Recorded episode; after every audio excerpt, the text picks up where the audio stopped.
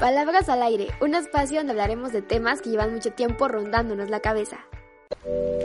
Hola, oye, antes de iniciar este pequeño episodio del podcast, quiero agradecerte por estar aquí escuchándome en un episodio más. Y de este lado del internet te habla Alejandra Lescas, trayendo tu podcast hasta tus oídos. Y la verdad es que esto lo hago con muchísimo amor para ti. Espero que esta información te guste, te sirva. Y bueno, el tema de hoy lo he denominado insomnio. Y bueno, ya veis que el insomnio es una alteración a la conciliación, duración y la calidad del sueño y el tiempo en el que dormimos. Oye, ¿y estás de acuerdo? Que el dormir es una parte fundamental de nuestra vida, nuestras actividades y que también tiene que ver con nuestro estado de ánimo, nuestra energía y nuestras ganas por hacer las cosas. Y ya ves que siempre dicen, oye, trata de dormir tus 8 horas diarias o trata de descansar lo más que puedas. Te comento que usualmente nuestro sueño está conformado por ciclos de sueño, aproximadamente son 90 minutos y es decir, nosotros debemos cumplir 5 corresponden a 7 u 8 horas más o menos,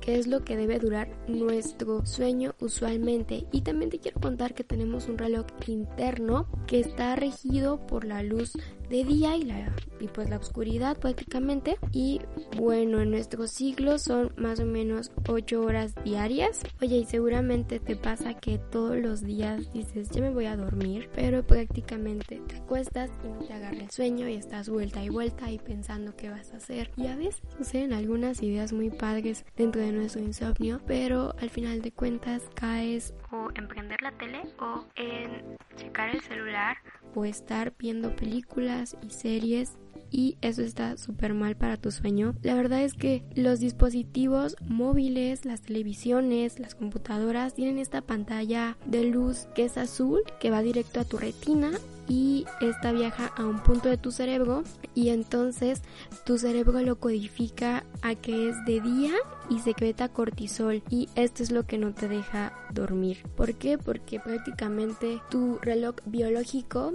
asocia esa luz como luz de día y yo sé que algunas personas estamos acostumbradas a dormirnos muy muy tarde y decir, ah, me tomo un café en la mañana y con eso ya, ¿no?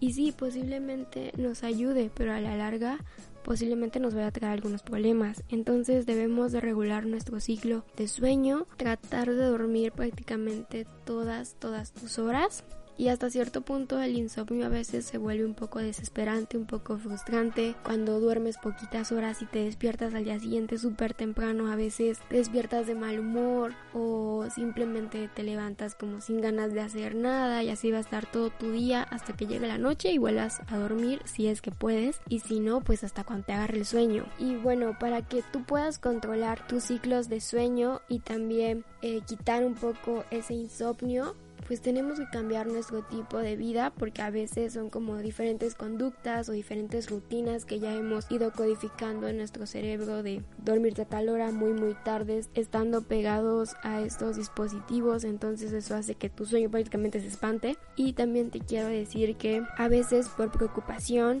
por quizás nervios o por algún sentimiento emocional también no puedes concebir el sueño. Y si esto llega a pasar tienes que ir a terapia y quizás en unos casos ya más extremos te tienen que dar medicamentos para que puedas dormir, pero siempre trata de ir con un especialista para que sepas qué es lo que te sucede. Pero si ves que tu insomnio se puede prácticamente controlar con diferentes rutinas, yo te aconsejo de que te acuestes no muy tarde, pues si estás vuelta y vuelta en la cama, te pongas a escribir, te pongas a leer un libro físico para que no estés expuesto a este tipo de luces y te pongas a meditar, a pensar un poco y vas a ver que poco a poco te va a llegar el sueño. También te recomiendo que no cenes muy muy tarde o no cenes cosas como muy pesadas porque a veces también por problemas intestinales o que tu pancita se pesa demasiado, también no puedes dormir. Entonces trata de cenar o comer cosas muy ligeras. Trata también de no tomar café o no tomar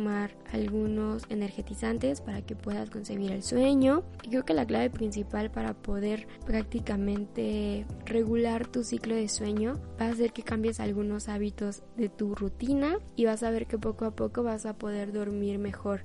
Yo sé que hasta cierto punto es desesperante no poder concebir el sueño, se siente súper feo no poder dormir y quizás a veces hasta un poco frustrante de que duermes como por lapsos muy pequeños, pero trata de descansar y de checar tus emociones y poner todo en orden para que puedas descansar mejor. Y bueno, esto ha sido todo por este pequeño episodio, espero que esta información te sirva y espero que tu ciclo de sueño se regule. Mi nombre es Alejandra Lescas, esto fue Palabras al Aire y yo te veo en el próximo episodio.